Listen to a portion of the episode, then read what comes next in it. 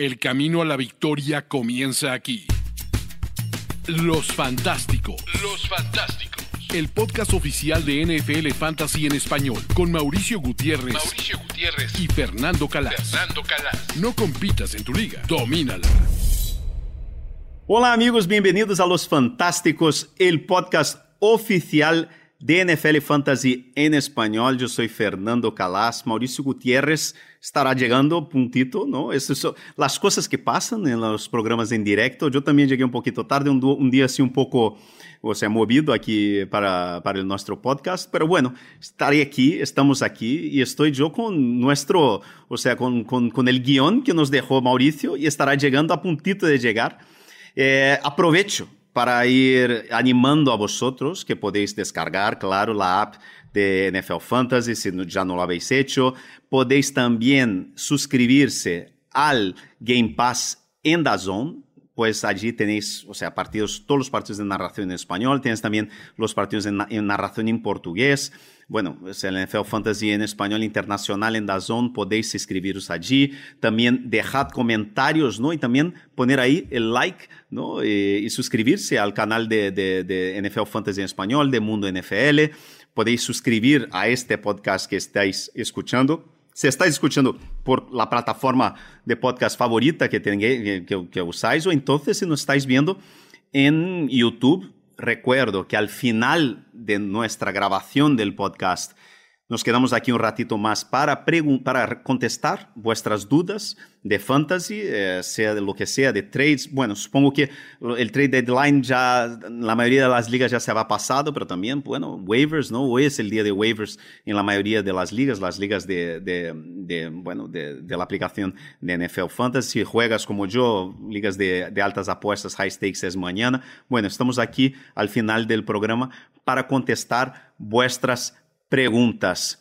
Eh, bueno, o sea, yo creo que este fin de semana hemos tenido un fin de semana increíble con muchísimos puntos. La vuelta de Kyler Murray, partidos impresionantes, súper emocionantes, sorpresas bestiales, como fue la gran sorpresa de la semana en este Monday Night, esta derrota de los Buffalo Bills contra los Denver Broncos, pero mucho más fue una semana de, de, de puntaje absurda, ¿no? Estamos viendo este ataque de los Dolphins, de, de los Cowboys que, que, llevamos ya como dos o tres, o incluso cuatro semanas aquí en el podcast diciendo a la gente, comprad CD Lamb, comprad Dak Prescott y que iba a llegar. Estamos viendo también eh, um, CJ Stroud explotando, ¿no? Y convirtiéndose en este, madre mía, yo vi a Adam Schefter incluso ya empezando un tweet, el tweet del MVP, ¿no? ¿Por qué no? ¿Por qué no? Este año yo no creo que hay un claro favorito, ¿no? Un evidente favorito para, para postularse, ¿no? Al, al MVP de esta temporada. ¿Por qué no CJ Stroud? Con la temporada que está haciendo este rookie, um, récords impresionantes, ¿no? Vimos San Francisco 49ers volviendo a, a remontar, volviendo a ganar. Parece que está Mauricio Gutiérrez aquí. Y ahí está, viva.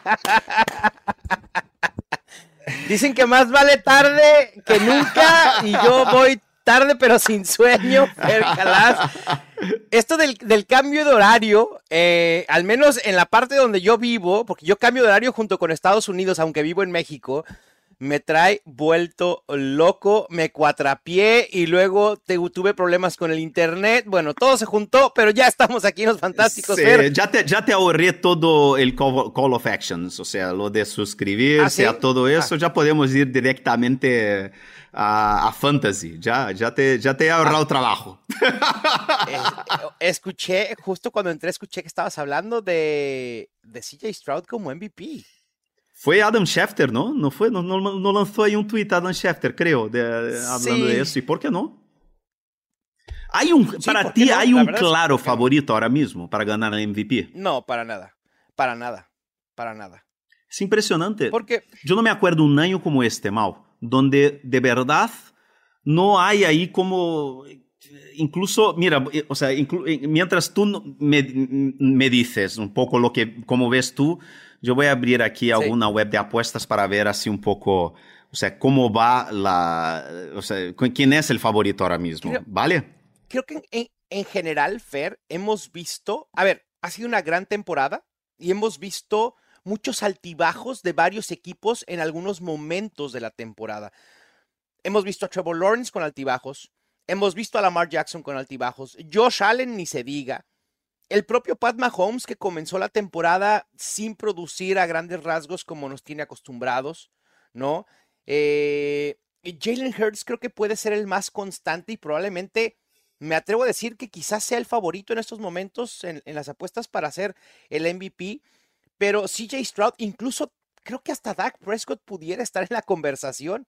Igual tuvo a Tonga Bailoa, ¿no? Que también ya tuvo un, bajón, que empezó las primeras cuatro semanas siendo el mega favorito. Pero creo que eso ha sido una constante. La inconstancia ha sido la constante en esta temporada no solo en la NFL, sino también en fantasy fútbol, porque estos picos de producción o de momento han impactado también al fantasy sin duda alguna. Mira, el favorito, para que veamos, para que veas cómo realmente es un año totalmente abierto, el favorito ahora mismo es Patrick Mahomes. O sea, que, que paga un 3,7, 3,75. En segundo. Porque es el obvio, es el nombre. Sí, pero bueno, tampoco es para tanto, ¿no? no es como que, uy, cuánto están dominando los Chiefs y cuánto ha jugado tan bien Pat Mahomes. La realidad es que no. Es una carrera bien abierta. Exactamente. En segundo está Jalen Hurts con pagando eh, cuatro redondo. Después empatados en tercero, Lamar Jackson y Tua Tonga Vailoa pagando uno por seis y medio. Y después, empatados en cuarto, están Christian McCaffrey Joe Burrow y CJ Stroud. pagando 21 por 1. Impresionante. Ahí después ya ¿Para quién sería tu voto en estos momentos? Fernando Calas, ¿tiene voto para MVP? ¿Por quién? Yo te digo una cosa, si tuviera que votar ahora mismo, sería para Lamar Jackson. Porque yo creo que, mm. sabes, su equipo, aunque haya, el problema es que perdió este fin de semana, ¿no? Y, entonces es una... Es que es lo que te digo, es altibajos. Sí, y, y, y, a la vez, ¿sabes? San Francisco ha ganado con Brock Purdy volviendo a jugar lo que le vimos antes de, de, bueno, de la conmoción, ¿no? Y de esta vuelta, este regreso así un poco forzado, que fue un poco raro, que yo creo que se han precipitado en San Francisco. Deberían de haberle dejado una semana descansando, o sea, regresarle después de la conmoción, eh, yo creo que fue un error gravísimo de San Francisco y se vio en este último partido. Eh, pero es difícil, ¿eh? es, por eso te digo, yo creo que lo de CJ Stroud en la temporada tal cual la, la hemos visto, yo creo que va a contar mucho mal este último mes. Yo creo que el mes de diciembre claro. es lo que va a contar realmente. El que tenga el mejor final de temporada es el que se la va a llevar. Yo tengo clarísimo, clarísimo. De acuerdo. Y también este cierre de temporada, pues nos importa muchísimo porque vamos a estar en la plena búsqueda de campeonatos de fantasy y justo uno de nuestros temas principales de esta eh, semana es el panorama de corebacks para lo que resta de la temporada. Les vamos a estar compartiendo nuestro top 12 para que ustedes puedan tomar decisiones. ¿La encuesta ya la lanzamos, Fer, o todavía no? No, todavía no. Perfecto. Entonces, de encuesta fantasy, ustedes podrán verla aquí en eh, el chat de YouTube. Es una lucha fantasy que tiene que ver justamente con CJ Stroud y con los corebacks. Hay dos corebacks, que lo han hecho muy bien y son Sam Howell y CJ Stroud. Queremos ver a quién de estos corebacks para fantasy fútbol prefiere la comunidad. Así que déjenos su voto y nosotros cuando lleguemos a esta sección en la que hablemos del top 12 de corebacks para el resto de la temporada, estaremos diciendo a quién preferimos. También tendremos el mercado fantasy y también tendremos, muy importante, seis, seis jugadores que te harán ganar una liga de fantasy fútbol este año. Empecemos con el mercado fantasy fair. Pásele, marchanta, pásele. Aquí está lo mejor, aquí están los selectos, llévelo, llévelo. Mercado Fantasy. ¿Puedes creer, Fer, que todavía exista una alta disponibilidad en opciones tan productivas como Noah Brown, como Trey McBride, como Quentin Johnston? Bueno, eh, yo creo que la gente eh, seguro esté en ligas que no, que no oyen los fantásticos, ¿verdad? Probablemente por eso ustedes nos tienen que ayudar a que más personas escuchen los fantásticos y entonces bajar el porcentaje de disponibilidad de este tipo de jugadores, porque no puede ser posible. No puede ser posible que un tight end top 8 para lo que resta del año como Trey McBride esté disponible casi en el 80% de ligas en NFL Fantasy. Bueno. No hay manera. Sí, eh, lo habíamos dicho, ¿no? Yo creo que ya hace un par de semanas incluso de, de, de McBride. Sí. justo cuando se lesionó Zach y que después vino la semana de explosión de McBride con Joshua Dobbs. El problema es que después hay un Inter en el juego de semana, fue semana 9, donde Trey McBride tiene un muy mal, muy mal resultado, muy mala producción, pero tiene que ver con que el coreback era Clayton Tune. Si tú pones los números de McBride, la muestra es corta, dos juegos. Con Joshua Dobbs o con Kyler Murray, tienes buena producción y Kyler Murray se vio bien, se vio en ritmo, se ve con movilidad y me entusiasma no solo para McBride, pero en general hasta para Marquise Brown puede ser en general la ofensiva de los, de los Cardinals. Ah, para fantasy. Sí, sí, sí, sí. Yo creo que, yo creo que el regreso, de, el regreso de, de Murray es evidente que va a ayudar muchísimo a este equipo, ¿sabes? O sea, entonces, nada, o sea, yo creo que McBride es un tío que tenía que estar ya en todas las ligas, está pillado, tenía que estar pillado, ¿sabes? Porque yo siempre llevo, es uno de los favoritos, ¿no? cuando es que explote McBride ahora, justo, ¿no? Nico Collins, McBride, son estos dos tíos que llevo dos años hablando de ellos por todo lo que... me, parece un poco injusto, ¿no? Que exploten solo ahora. Pero bueno, yo, yo, soy feliz porque les tengo en muchas, muchas, muchas ligas. Fer, y, y el tema de Noah Brown no es algo de una sola semana. De hecho, justo en cuanto se dio la noticia en semana 10 que Nico Collins no iba a jugar, en automático debimos de haber ido a, a todas nuestras ligas de fantasy y agregar a Noah Brown al por mayor, porque venía de una semana muy explosiva, aún con Nico Collins, aún con Tank Dell, y ahora vuelve a explotar y creo que parte de lo que hablamos con CJ Stroud y por qué está en la conversación para MVP y por qué quizás sea una opción, una de las mejores opciones de corebacks en fantasy fútbol para lo que resta del año, es justamente el arsenal que tiene a su alrededor y de la explosividad que tiene esta ofensiva. Porque la ofensiva sí explotó Devin Singletary, pero creo que la explosión de Singletary fue circunstancial.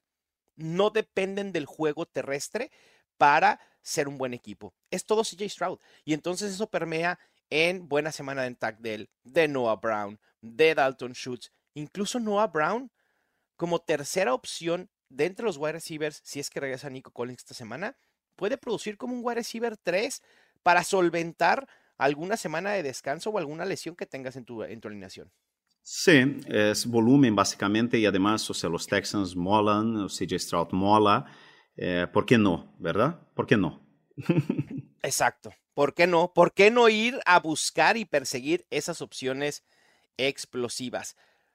¿Compras lo de Brandon Cooks, Fer? No hablando de ofensivas explosivas o fue una cuestión meramente circunstancial? El blowout contra los Giants y, ah, pues alguien más tiene que producir además de CeeDee Lamb y resultó que fue Brandon Cooks esta semana. No, no la compro, lo siento, no la compro. Fíjate que yo tampoco, ¿eh? A mí tampoco me convence Brandon Cooks. Creo que esta ofensiva, el número dos es obviamente CeeDee Lamb, el número dos debe ser Jake Ferguson, y circunstancialmente vamos a ver alguna semana de Brandon Cooks. Otra semana probablemente sea Michael Gallup. A lo mejor la que sigue va a ser Jalen Tolbert. Va a haber un tercero ahí que vaya a producir, pero creo que ese tercero no está escrito y va a ser muy volátil cada semana. Así que yo no iría por Brandon Cooks eh, muy, muy fuerte. Prefiero incluso a Quentin Johnston, que ya anotó su primer touchdown en la temporada y que hemos hablado durante fácil cinco programas de él.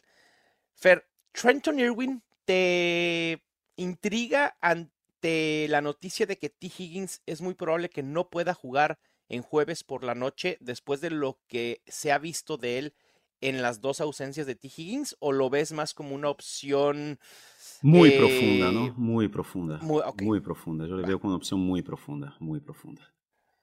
Eh, no, no, no, sé. O sea, yo... No. yo no sé. O sea, es que es...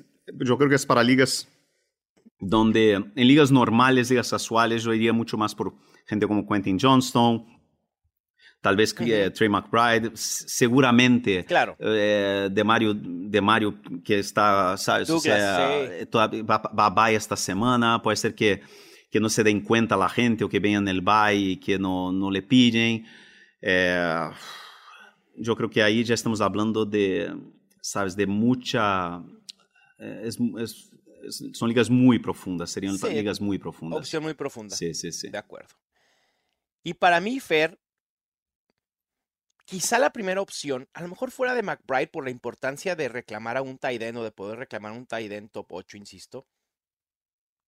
Siempre que tienes la posibilidad de ir por un running back que se puede perfilar para convertirse en el corredor principal de su equipo, de un equipo además que se ve muy bien con este nuevo coreback con Joshua Dobbs, me parece importantísimo ir por Ty Chandler. Y esto no tiene que ver, o sea, sí tiene que ver, pero no es todo el tema de la lesión de Alex Mattison. Cuando ambos estuvieron activos, tanto Ty Chandler como Alex Mattison, la utilización fue verdaderamente muy pareja. Fue una diferencia de dos toques. ¿Qué tal que la respuesta en el backfield de los Vikings siempre estuvo en casa y era el tercero en el depth chart? Bueno, yo sigo creyendo que Alex Matheson va a ser el, el, jugador a tener ahí. Fer, Alex Matheson ha sido terrible durante toda la temporada. Y a ver, ya hemos visto cómo los Texans dijeron, a ver, Damian Pierce estás jugando mal, démosle oportunidad a Devin Singletary. En su momento, ayer, los Bills, después del fumble de James Cook, dijeron, a ver, a ver, a ver, ven la Tevius Murray a ver qué puedes aportar. Después James Cook se recuperó y generó 100 yardas terrestres, muy bien.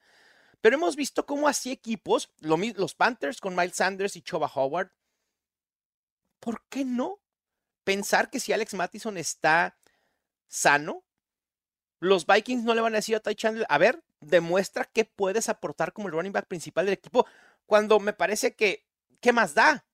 O sea, a estas alturas de la temporada de los Vikings sí está la esperanza de que puedan acceder a playoffs con Joshua Dobbs, el posible regreso de Justin Jefferson, pero Alex Mattison no ha hecho absolutamente nada, ha sido totalmente ineficiente, es terrible.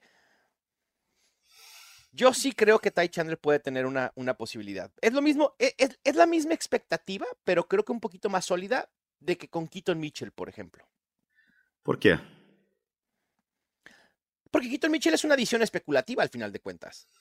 Bueno, no es. O sea, ya produjo dos semanas. Sí. Pero al final de cuentas estás especulando en que pueda tener más volumen. Porque Keaton Mitchell en estos momentos, Fer, con el volumen que tuvo, es imposible considerarlo como titular en un equipo. Sí, pero hay una gran diferencia ahí, Mau, que es, que es una cosa. Mitchell, con el poco volumen que tuvo, ha, ha explotado. ¿no? Eso sí. En un backfield donde durante toda la temporada, eh, Baltimore, nadie les ha convencido. ¿no? Están buscando a alguien que están con, con, las llaves del coche aquí, diciendo, mira, alguien, píllala, píllala, ops, ops, no, no, aquí la tengo. Y eh, dos semanas consecutivas, Mitchell siendo el tercer en este backfield, en las oportunidades que tuvo, ¿sabes? O sea, la pilló.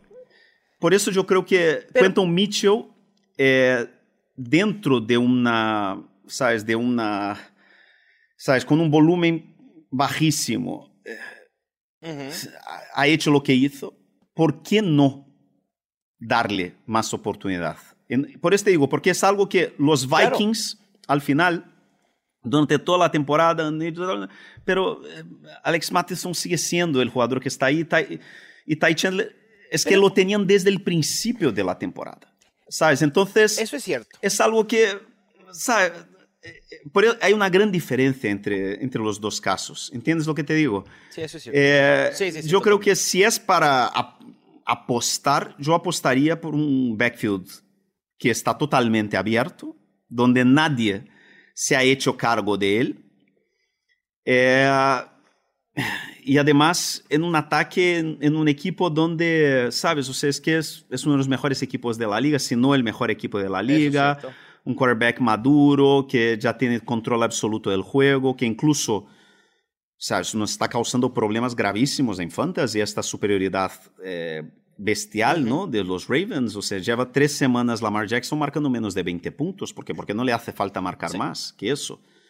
¿sabes? Y yo llevo tres derrotas consecutivas en, en mi Superliga que es invicto. ¿Por qué? Porque, y con CJ, con CJ Stroud en el banquillo, ¿sabes? Marcando 35, 40, 25 puntos, ¿no? Entonces, ¿qué haces con Lamar Jackson en ese sentido, no? Entonces es algo, o sea, que es un poco, yo creo que Quentin Mitchell de verdad es, es una apuesta que yo creo que así, para ser una apuesta especulativa, yo uh -huh. creo que ta, quizás es la más concreta, ¿no?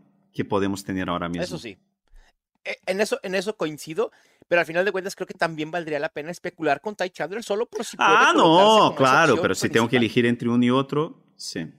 Ah, yo también prefiero a Keaton Mitchell, uh -huh. también. Pero Keaton Mitchell no está en la conversación para Mercado Fantasy porque también ya hemos hablado de él desde la semana pasada y dijimos que debería estar en rosters, que valía la pena mantenerlo ahí. Fer, antes de pasar a nuestra eh, próxima sección, uh -huh. que será la de League Winners para el resto de la temporada, producción, Luis Obregón nos está enviando una noticia de último minuto.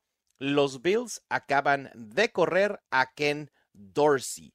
Joe Brady será el coordinador ofensivo interino. Vienen los cambios en los Bills después de esta caída drástica que ha tenido esta ofensiva en las últimas cuatro semanas. Vamos a ver qué sucede. Yo no esperaría muchos cambios, sinceramente. Pero bueno. Bueno. ¿Tú sí, Ferna? Nah. Al final, sí. eh, yo creo que fue Ross Tucker. Ross Tucker hizo una comparación que me llamó mucho la atención porque se dijo que los Bills son los Cowboys de la AFC, ¿no? Mm. Que es este equipo que es bueno, o sea, es un buen equipo sí. que va a estar ahí siempre tal, pero cuando llega a la hora de en los partidos que tienen que ganar, los pierdes todos. Pierden todos los partidos que tienen que ganar. Nunca, siempre falta algo, ¿no? Y eh, yo tengo sí, un poco esta impresión también, que es, falta algo que yo no sé qué es eh, en los Bills, ¿no? Con los Cowboys yo sé perfectamente lo que es, pero con los Bills siempre falta algo que para dar este último paso, ¿no? Eh, es una pena. ¿En los Cowboys qué es, Fer? Ah, ¿Mike McCarthy? Los Cowboys es el propietario, es el quarterback, es el entrenador, es la cultura que existe. ¿No confías en Dak Prescott? Pero, para fútbol americano normal, no. Bueno, sí, Para fantasy ya verás que yo le tengo ahí como uno de mis league winners, pero para fantasy Uy, no tiene nada que ver. Venga. Yo tengo dos quarterbacks como league winners ahí, pero es que fan, para fan, fan, el fantasy no te, eh, a sí, veces, a veces es, es una desconexión del fútbol americano normal. Estamos hablando, estamos sí, hablando de Joshua Dobbs, estamos hablando de Sam Howell, estamos hablando de, de, Pero para el fútbol americano normal, para mí está clarísimo que Dak Prescott no es un quarterback claro. de élite. Uh, sí. Dak Prescott es, sí, es, un buen quarterback, es un buen quarterback. En la NFL ser buen quarterback es algo muy importante y te, y te rinde. Y que ya lo quisieran sí. probablemente la mitad de los equipos claro, de la NFL. ¿eh? Pero ¿por qué, eh, ¿por qué los, los Chiefs o sea, hay una gran diferencia entre Mahomes y, y, Alex Smith, por ejemplo, ¿sabes? Ah, no, bueno. Eh, es que es eso. Al final. Claro. Es una. Bueno, es eso. sí. Muy bien, Fer. Bueno, pues cerramos el mercado fantasy y vámonos a los League Winners para el resto de la temporada. Los Fantásticos. Lo más trendy de la NFL está en Trend Zone. Martín del Palacio, Carlos Mauricio Ramírez, Rolando Cantú y Mariano Sinito tienen la cobertura total de tu semana NFL. Escucha Trend Zone en tu plataforma de podcast favorito. Fantásticos. Fer, ya adelantabas que uno de tus league winners es justamente Dak Prescott y que no solo es el único coreback que tienes en este listado de tres jugadores. ¿Crees que la racha que tiene Dak Prescott, que esta ofensiva, al menos por aire, con CD Lamb, mantenga el ritmo y se pueda establecer o cerrar la temporada como un top 5? Mal, yo creo que tengo que ser eh, riguroso con las recomendaciones que llevo haciendo de los Cowboys desde hace cuatro o cinco semanas. Yo, Ok, ¿Te acuerdas? Cuando hablamos de eso en el programa, o sea, cuando la gente estaba súper cabreada con CD Lamb, que CD Lamb no producía, no sé qué, y yo dije, ahora es la hora de comprar a Dak Prescott y CD Lamb. Sí, Porque totalmente. La narrativa de los cinco primeros partidos de los Cowboys hizo con que los dos no produjeran. Pero que de aquel momento en adelante los Cowboys tenían la- el mejor calendario contra pases de toda la NFL. Y era la hora de comprar CD Lamb. Y era la hora de comprar Dak Prescott. Y, y eso no va a parar. No, no va a parar. ¿sabes? O gusta, o sea, es venga. que, mira, o sea, el calendario de los Cowboys. Panthers, Commanders, Seahawks, ahí tiene claro Eagles, después tiene Bills, tiene Eagles Dolphins puede y ser tiene Lions. Bills, Dolphins, Lions en los playoffs. Mal. O sea, es que... o sea, eh, Sí, todos juegos, o sea, eh, buenos enfrentamientos y además que esperamos que puedan ser shootouts, exactamente. Yo te digo, sin duda. eh, eh, si, si te toca en playoffs jugar contra, contra CD Lamb, lo siento, amigo. Lo siento. Pensando en el 2024. Sí, lo siento mucho. El problema es que ya se cerró la ventana de oportunidad para adquirir tanto No, a CD Lamb ahora ya no. Era tenían que habernos escuchado hace tres semanas, cuatro semanas. se acabó. Sí. Sí, se acabó. Quizá estos jugadores, obviamente. A ver, Fer. Pensándolo a la inversa. Tienes a CD Lamb en tu equipo, pero estás tambaleando todavía por, por entrar a playoffs. No tienes récord ganador, quizá vas 4-4, digo 4-5, perdón. ¿Ofrecerías a CD Lamb para tratar de hacerte de dos opciones sólidas, ya sea un running back 2 o un wide receiver 2? Quizá te esté faltando eso para consolidar tu equipo, o prefieres apostar por el upside de CD Lamb y que sea lo que tenga que ser y que si él es el que te empuja a playoffs, que así sea. No, yo CD Lamb no, no le puedes dejar salir. No.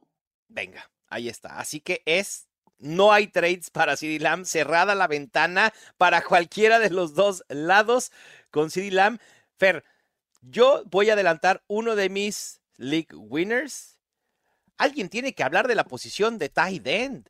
Y no, no es Travis Kelsey, no, no es Mark Andrews y no, no es Sam Laporta. Es el otro end novato. No, no es Luke Musgrave, lo siento, Packers fans. Es Dalton Kincaid.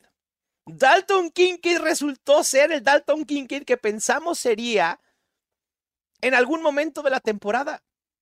¿Cuántas veces no escuchamos desde marzo, Fer, marzo, abril, cuando los Bills eligieron a Dalton Kincaid por sobre los wide receivers que quedaban en el draft?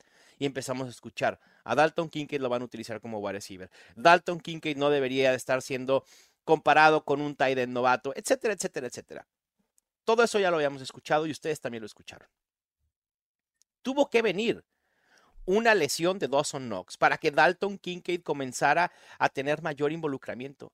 Y lo que ha hecho en las últimas cuatro semanas ha sido realmente impresionante de alguien que se puede establecer como una opción top 5 para lo que resta del año. Y hablando un poco para Dynasty, me parece que Dalton Kincaid y Sam Laporta, lo decía ayer en Twitter, pueden ser los próximos Travis Kelsey y Mark Andrews. El talento de estos dos tight ends es increíble. Kincaid tiene al menos seis targets en cuatro juegos consecutivos, al menos cinco recepciones en cuatro juegos consecutivos. Ha generado 75, 65, 81 y 51 yardas en cada uno de esos cuatro juegos y ha generado dos touchdowns.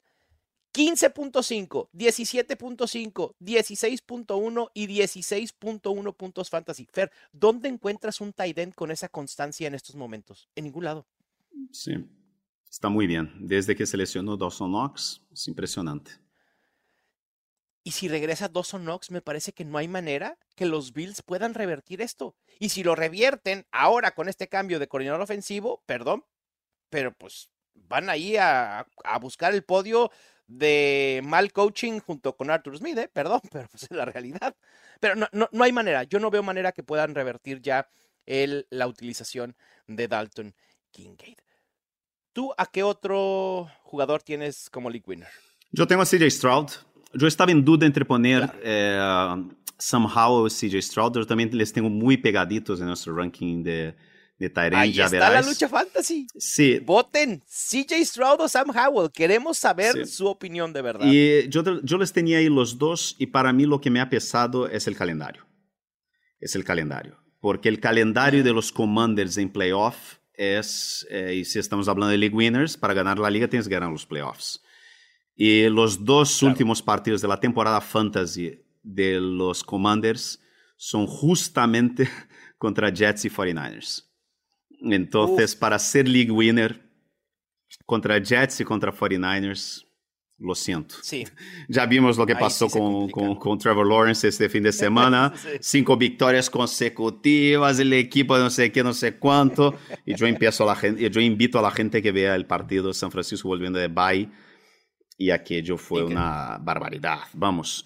Eh, Sí, eh, Hicieron los ajustes necesarios Sí. y se ve un equipo distinto al que veíamos, habíamos visto las últimas dos Sí, semanas. o sea, es que no se puede. O sea, es- por eso te digo, eso, eso es lo que para mí pesa de verdad. Mientras que Stroud en los playoffs es que tiene, sí, en las semifinales un- unos Browns, pero tiene Titans primero y después en la final tiene Titans de nuevo. Entonces, o sea, CJ Stroud de aquí al final de la temporada tiene Cardinals, tiene Jaguars, tiene Broncos, ahí tiene Jets, después tiene Titans, Browns y, y Titans de nuevo. O sea, tiene dos O sea, matchups muy difíciles, pero el resto es que es para ponerse las botas, vamos. Sí, lo que Fer me está queriendo decir es que voy a llorar por las derrotas de los Titans frente a CJ Stroud, pero que CJ Stroud me va a hacer ganar ligas de fantasía. Así que estamos bien, CJ Stroud, no pasa nada mientras pueda ganar esas ligas, porque además, añadiendo un poco lo de CJ Stroud, Fer, mucha gente cree que lo de CJ Stroud es algo de las últimas dos, tres semanas. Y la realidad es que ha sido una constante desde la semana 2, voy a quitar la semana 1, ¿no? En su debut en la NFL. De la semana 2 a la 10, es el coreback número 2 en yardas por pase. El coreback 7 en pases de touchdown y el coreback 4 en puntos fantasy por juego. Es una locura. Digo, Sam Howell también ha estado muy bien, ¿eh? Es la realidad. Ha producido a grandes rasgos. Pero eh, CJ Stroud parece, parece estar en otro, en otro nivel, así que también me gusta. Yo después. Mira, como Mau, League estoy, Dale, mirando aquí, mira. Nuestra, nuestro programa del martes 26 de septiembre, martes 26 de septiembre. Estaba aquí. Prioridad número uno entre quarterbacks, CJ Stroud. O sea que quien escucha a los fantásticos lleva ya un mes aprovechando a CJ Stroud como Dos, su quarterback dos en meses. Fantasy Football. Dos meses, Sí, claro, estamos en claro, noviembre. Claro, te ya digo, estamos ¿no? a mediados de noviembre. O sea, estamos, Me- y eso que yo estoy mirando, voy a mirar aquí la semana anterior, ya habíamos hablado de él. Entonces, ¿qué? Sí, seguro. Es que es así. Sí, sí, sí. Perdona, Así sigue. es, Fer. Bueno, otro de mis league winners, Fer, yo voy a ir por la posición de, de running back. Sé que tú también tienes un running back y ahorita hablaremos de él. Para mí es Jonathan Taylor. A mí me entusiasma porque sabíamos que en algún momento esto iba a suceder. Quizá no sucedió tan pronto como esperábamos, porque Zach Moss estaba jugando muy bien. Pero en las últimas dos semanas, Zach Moss ha desaparecido por completo del backfield de los Colts y Jonathan Taylor se ha convertido en un auténtico caballo de batalla como pocos hay en la NFL en estos momentos. En las últimas dos semanas, Taylor ha jugado en el 81% de snaps y ha tenido el 85% de los toques totales. La semana pasada, Zach Moss solo tuvo un toque. Eso es ya, adiós. Sabíamos que eventualmente le íbamos a decir adiós a Zach Moss. Llegó el momento. Abracen a Jonathan Taylor, talento, una ofensiva medianamente productiva que no se ha visto tan mal con Garner Minshew. Y, y creo que puede llegar a ser un top 8 por lo que resta de la temporada. Mucho mejor opción que Tony Pollard. No sé si que Villan Robinson, pero a mí me entusiasma Jonathan Taylor, sinceramente. Sí, yo en el programa de, en el vídeo que hago para Brasil de los jueves la semana pasada, yo le invité, yo le dije a la gente que, que, que, que, cambiara Camara por Jonathan Taylor. Sí, porque yo veía como el eh, jugador, sí, el mayor league winner de todos. ¿sabes? Para mí es el, es el jugador que más tenía, porque todavía quedaba tiempo de comprarle, ¿no? Hasta la semana pasada. A partir de ahora ya complicado. Sí, va a ser difícil. Va a ser muy, muy difícil. A menos que jueguen con rivales de fantasy que solo vean los puntos fantasy para determinar si vale o no la pena ir o no por un jugador y no la utilización. Y eso es lo que a veces nos da ventaja para aquellos que somos muchos, mucho más ávidos y que consumimos contenido de fantasy como este. Así que ustedes tienen una ventaja bien importante. Fer, ¿qué running back tienes tú como league winner? Rashad White, ¿por qué no?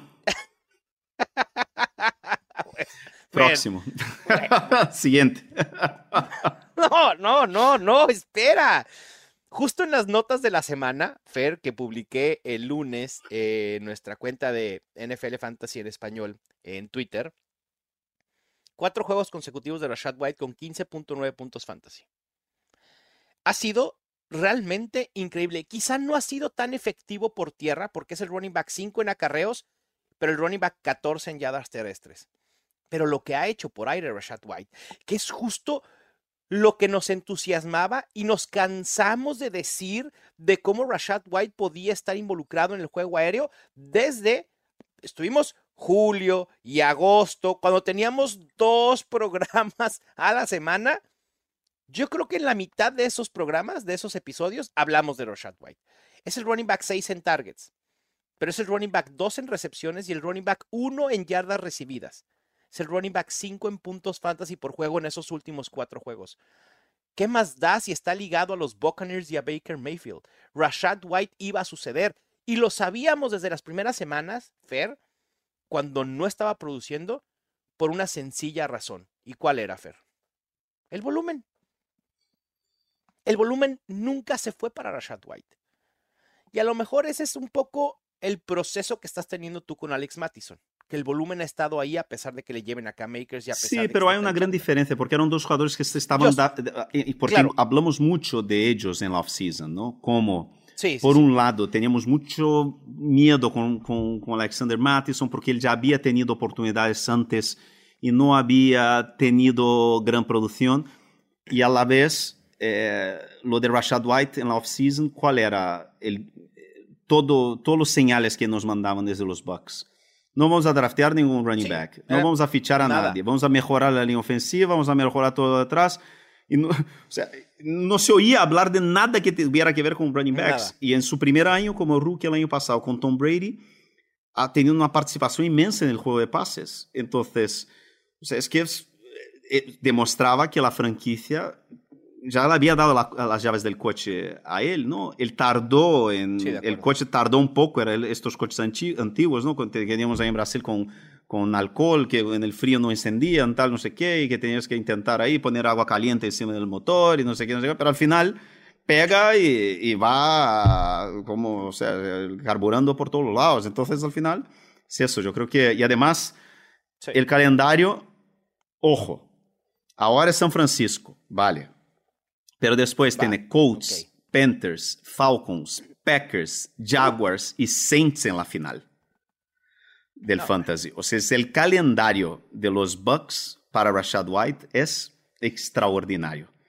O sea, yo te iba a decir, yo, iba, yo pensé en poner aquí, no sé, ¿sabes? alguien de los, de los Lions, pero yo creo que el, los jugadores de los Lions ahora mismo, o sea, ¿sabes? O sea, es que eh, a Monra Brown le, tenías que draftar en primera ronda, no es un league winner draftando en primera ronda. Estamos... O sea, sí es, pero era league winner desde agosto, no ahorita. Sí, es que al final eso nos, nos sirve, ¿no? Y la claro. porta, llevamos hablando de la porta desde la primera semana de la temporada, básicamente, diciendo que a lo mejor puede ser el, el Tyrant, un, el, un top tres en, para Dynasty tranquilamente. Uh -huh.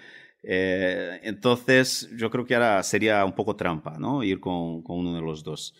Pero yo creo que el Rashad White es extraordinario, se tiene unos mejores eh, calendarios de ahora hacia adelante y, vamos, o sea, yo creo que increíble. De acuerdo. Sí, sí, sí. A mí me, encanta Rashad White. Y mi último league winner, quizá les vaya a sorprender. Sí, me sorprendió. Yo quiero saber por qué. ¿eh?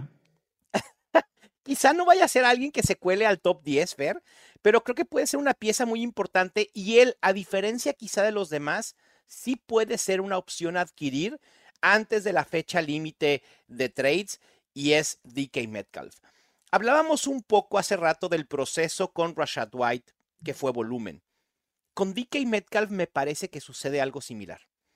Sé que ha decepcionado y sé que ha sido volátil, pero si quitamos la semana 9 en la que jugó un tanto limitado, en las últimas cuatro semanas ha tenido 23% de target share, 39% de target share y en la semana 10 un 28% de target share. Eso es volumen a rangos élite en la posición de wide receiver y eso es aunado a que tiene a Tyler Lockett y a Jackson Smith Jigba, etcétera, etcétera, etcétera.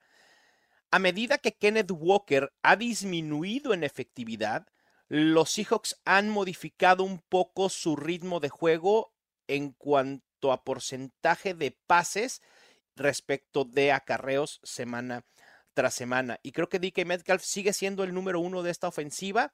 Eh, quizás no hay que verlo como, insisto, como un tight end, digo tight end, wide receiver top 8, top 10, pero puede ser un sólido top 15. De hecho, en la expectativa de puntos fantasy se coloca con 16.9 comparado con los 12.12 por juego que ha promediado, porque esto se debe a la falta de touchdowns. Y creo que va a venir una regresión en ese departamento para DK Metcalf y sabemos de lo explosivo que es, del talento que tiene. Y creo que esta semana puede ser un tanto la sacudida que necesitaba Gino Smith para regresarse la confianza y poder empezar a producir. No estoy diciendo que Gino Smith vaya a ser un top 12 para lo que resta de la temporada. Ahorita veremos los rankings de corebacks, pero DK Metcalf me entusiasma y creo que sí se puede adquirir relativamente a buen precio. Sí. Bueno, yo. Al menos más sólido que otros wide receivers 2, Fer, creo. Bueno. Creo, pero bueno. Vámonos al panorama de corebacks para el resto de la temporada, nuestro top 12. Los Fantásticos. Wow, Fer, acabo de ver tu top 12. No lo había visto, debo confesar. Y me urge que lo compartas porque aquí hay una joya increíble y es la mayor discrepancia que tenemos seguramente entre nuestros rankings. ¿Cómo lo quieres manejar? ¿Nos vamos uno a uno diciendo a quién tenemos en el 1, el 2, en el 3 o das tu top Vale, no, si quieres hablamos de los dos primeros que lo tenemos igual, ¿no? Sí, ahí no hay, no hay duda. El 1 y el 2 son Jalen Hurts y Josh Allen respectivamente. Y con eso quitamos las dudas que puede haber con yo Josh creo que no hay mucho que decir, ¿no? Josh Allen, o sea, yo creo que incluso yo casi puse Josh Allen primero, ¿eh? por el volumen, por la urgencia, por el perfil, ¿no? Yo creo que podría ser perfectamente Josh Allen primero. No sé incluso si, si cambiaría, pero bueno, ahora ya está, pero están ahí muy ahí, sí. Intercambiables totalmente. Va. Per, y entonces, ¿cómo lo hacemos? Te doy mi, mi 3 al 12 y luego vamos con el tuyo. Vale, vale, vale. Va, ok. En el número 3 yo tengo a Pat Mahomes. En el 4 tengo a Joe Burrow. En el 5 a Sam Howell y en el 6 a CJ Stroud. Este 5 y 6 de verdad parejísimos, muy, muy parejos y también intercambiables. En el 7 tengo a Lamar Jackson, en el 8 a Dak Prescott, 9. No podía ser de otra manera. No lo iba a dejar fuera de mi top 12 a mi Justin Fields, que cuando regrese va a tener un impacto similar al de Kyler Murray, a quien tengo justo en el 10. En el 11 He colocado a Joshua Dobbs, el quarterback de los eh, Vikings, justamente también porque tiene Konami Code. Y en el 12 actúa Tonga Bailoa. Fer, del 3 al 12, ¿a quién tienes? Bueno, mi 3 es Lamar Jackson. O sea, yo sé que las últimas tres semanas fueron muy decepcionantes pero Lamar es un jugador que a cualquier momento te puede marcar 50 puntos perfectamente. Yo creo que lo que pasó con Lamar en las últimas tres semanas es más o menos lo que decíamos que había pasado con Dak Prescott para Fantasy al principio de la temporada. ¿Sabes? Hay que entender el guion de los partidos, cómo se han dibujado, cómo han... Es que ha jugado muy bien, ha jugado muy bien. Muy bien. Ese- No, y, y el bajón en Fantasy Fair ha sido circunstancial. Claro, exactamente. Porque es una ofensiva que está generando touchdowns, Sí. simplemente no los ha logrado anotar Lamar Jackson. Pero eventualmente habrá una regresión en touchdowns de Lamar Jackson y va a volver a rangos de top 5. Sí, sí, yo por eso yo creo que, eh, sabes, y, y en cuarto yo tengo a Dak Prescott por todo lo que llevo diciendo desde hace tres semanas y, y yo creo que por lo del calendario que dije, yo creo que Prescott para Fantasy se- va a ser increíble. Su, o sea, si tienes el stack de Dak con CD Lamb, o sea, la probabilidad de Sí. que ganes tu liga es altísima, porque los dos además... Es que es un- el volumen es- va a estar muy con los dos, o sea, es que es así, es, es, Claro. más- es una cosa Sí, sí, sí. tremenda, ¿no? En quinto yo tengo a Joe Burrow, ¿no? Y ahí sexto yo tengo a CJ Stroud por delante de Sam Howell, exactamente por lo que había dicho de, del calendario. Y octavo yo tengo a Patrick Mahomes. O sea, yo creo que Patrick Wow, Mahomes... ese, fue el que me, ese fue el que me sorprendió Sí, totalmente. Yo creo que Patrick Pat Mahomes, en el 8. eh, yo creo que lo que lo que pasó contra los Dolphins y además no sé si fue el impacto que tuve yo viendo allí en el estadio eh, es la incapacidad de los Chiefs de, produ- de producir cualquier tipo de jugada de explosión o de, o de Ya. mover las cadenas en el momento que se neutraliza a Travis Kelsey, me dejó muy preocupado, muy preocupado. Ya. Y, Sí, lo expresaste justo la semana sí, pasada. y Mahomes, eh, es que ahora mismo, mira, estoy mirando aquí los rankings de la semana 6 de la semana 10, ¿dónde está Mahomes? Estoy mirando aquí. De las 6 a la 10, probablemente lo vayas a ver. 11, es el quarterback 11. Sí. ¿Sabes? Es que es Claro. Sí, sí, tremendo. sí. Y en la temporada entera es el quarterback 8. ¿Sabes? De acuerdo. Yo, a mí me... No me, no sé, no, no me da, no me da, me da mal espíritu. Yo creo que para fantasy, yo creo que va a estar, o sea, los Chiefs van a ganar sus partidos, van a perder alguno, tal, no son, Sí. pero yo creo que es con mucha diferencia el peor ataque que tuvo Mahomes desde que entró en la NFL. Y yo creo que para fantasy, de verdad, si yo tengo a CJ Stroud, yo, yo me, no pienso dos veces en ponerle antes que Patrick Mahomes. Eh, Si tengo a CJ Stroud y Lamar Jackson, ahí ya me cuesta un poco más. Eh, Claro. y después, o noveno, yo tengo a Tua porque eh, el calendario de los Dolphins se complica bastante de ahora a partir de ahora hasta el final de la temporada.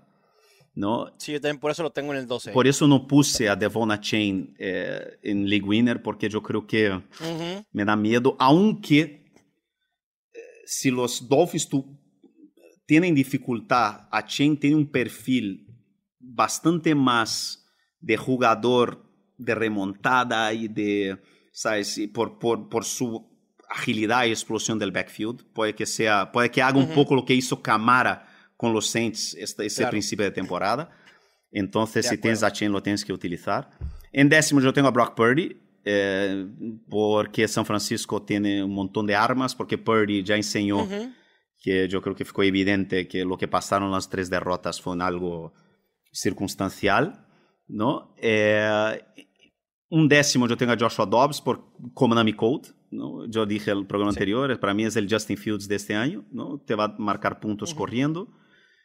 Y 12 yo estuve ahí entre Kyler Murray y Justin Herbert, pero yo voy a poner a Justin Herbert por, por el volumen que tiene este, este ataque, aunque Kyler Murray parece que tuvo un primer partido decepcionante, tal, no sé qué, pero Kyler Murray podría tenido perfectamente tres touchdowns que no fueron tres touchdowns por casualidad. Sí. Y el problema de Murray es un poco el calendario. El calendario de Murray es complicado eh, en la última parte de la temporada. Sí, ahí está.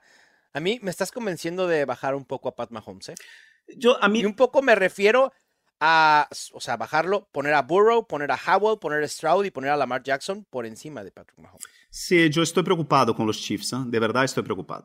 Sí. Eh, la falta de armas y la falta de, de, de opciones en el ataque es, es increíble y puede que, ay, hay gente que, va, que me va a llamar hater y no sé qué, no sé cuánto, pero yo creo que a mí, fútbol americano, yo creo que la mayor pesadilla de los entrenadores de fútbol americano, mal, es una palabra, y es distraction. Ujú. Cualquier tipo Travis, Travis Kelce, Taylor Swift. Quando eu vi Travis Kelce em sua semana de bye em Argentina, Argentina. Sí, tem todo o direito Sí, yo a hacer también com o dije, tempo "Ah". livre o que quiera. por supuesto. Por supuesto. Pero Pero estamos. es una semana de descanso. O sea, Sí, mal, pero eu. o sea, no son vacaciones, Fer. Sí, pero não são vacações. Vacações é o ano que vem, mal. Vacações é a Exacto. partir de fevereiro. Qualquer yo- a mí distracción y no- no el día que pierdas, además un jugador veterano, un jugador que necesita estar en algodones, que ya se lesionó esta temporada. Sí. Llámame Sí, eh, pesado, llámame hater, lo que Anticuado, quiera, lo que anticuado, sea, sí, pero sí, sí. No. Pero hace sentido. A mí tampoco, a mí tampoco me, me encantó la idea, ¿eh? O sea, cuando lo vi dije, ¿qué hacen Argentina? O sea, a ver, entiendo, si el concierto hubiera sido en Kansas City, en Los Ángeles, en Texas, se entiende, ¿no? Es un viaje leve, dos, tres horas, cuatro horas máximo en avión, pero hasta Argentina. Pero bueno, en fin, como dices, cada quien es libre de hacer con su tiempo lo que quiera. Vamos a Aunque, no, aunque, aunque hagas, o sea, el vuelo, ¿sabes? O sea, con, eh, con jet privado, ¿sabes? O sea, primera Pero entonces no clase, son, no sé son qué. que 10 horas Son 10 horas en avión, es la diferencia de horaria. ida y 10 de Sí, regreso. o sea, el cambio de... No, no. Sí. Sí, exactamente. Bueno, vamos a revelar los resultados de la encuesta. Fer, ya decíamos nosotros, tú tienes a CJ Stroud en el 6 y en el 7 a Sam Howell, probablemente con muy poca diferencia. Yo tengo en el 5 a Sam Howell y en el 6 a CJ Stroud con muy poca diferencia. ¿Cuánto porcentaje crees que la encuesta dé de diferencia entre Stroud y Howell y quién crees que la gane? Yo creo que gana Stroud por el hype, ¿no? Que estamos viendo. Sí, obvio. Sí. Claro. ¿Por cuánto porcentaje? Eso es lo, lo más interesante de todo. Yo creo que yo creo que la gente está vendida por Stroud. Yo creo que sería como una goleada. Totalmente. Yo creo que voy a poner ahí 90%. Eh, No es tan alto, pero sí fue una goleada. CJ Stroud, la comunidad prefiere a CJ Stroud para el resto de la temporada en Fantasy Football en un 73%, mientras que a Sam Howell solo un 27%.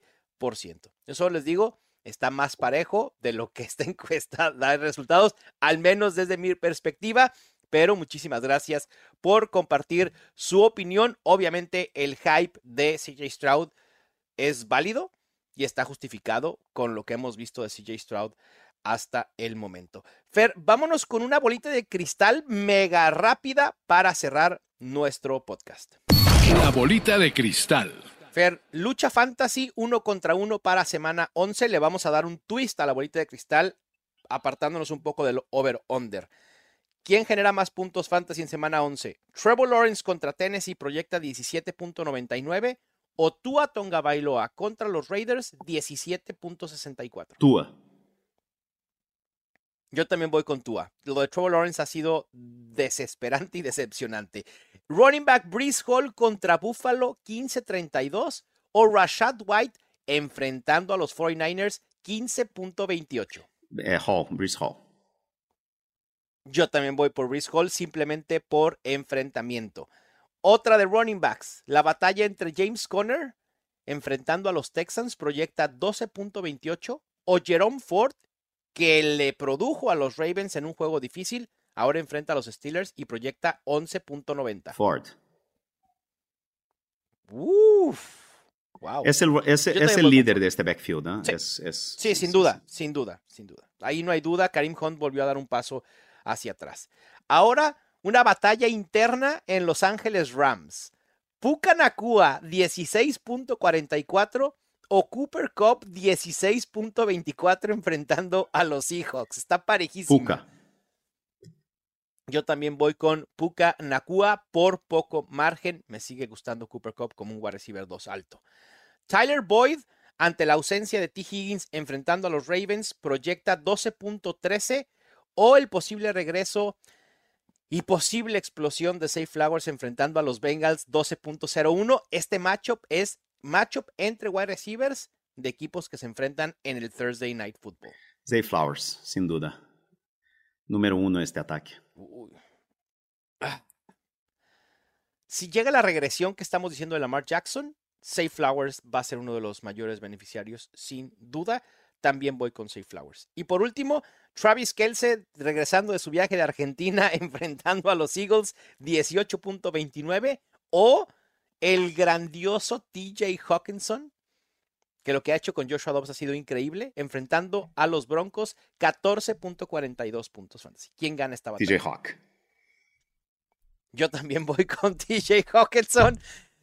Simplemente porque me parece que la proyección de Travis Kelce está un, ligeramente alta con 18.29. Así que creo que es más factible que TJ Hawkinson pueda llegar a esos 14 puntos. Fer, pues llegamos al final de nuestro programa, de nuestro episodio. Disculpen la llegada tardía, pero bueno, se logró. Recuerden que nos vamos a quedar un rato más respondiendo sus dudas en nuestra sesión de QA en el canal de YouTube de Mundo NFL. Gracias a los que nos escuchan vía podcast en Spotify, en Apple. Dejen un review en donde se los permita. Cinco estrellas, comentario. Eh, compartan el podcast con quien sepan que les gusta el fantasy fútbol. Un abrazo, Fer. Chao. Venga, muchísimas gracias. Suerte en sus enfrentamientos, excepto si juegan contra nosotros. Esto fue Los Fantásticos, el podcast oficial de NFL Fantasy en español. Ya tienes todo lo que necesitas para dominar tu liga. Los Fantásticos. Los Fantásticos. El podcast oficial de NFL Fantasy en español. Con Mauricio Gutiérrez y Fernando Calas. Productores ejecutivos. Luis Obregón y Gerardo Chapa. Producción y voz en off. Antonio Semper. Una producción de primero y diez para NFL.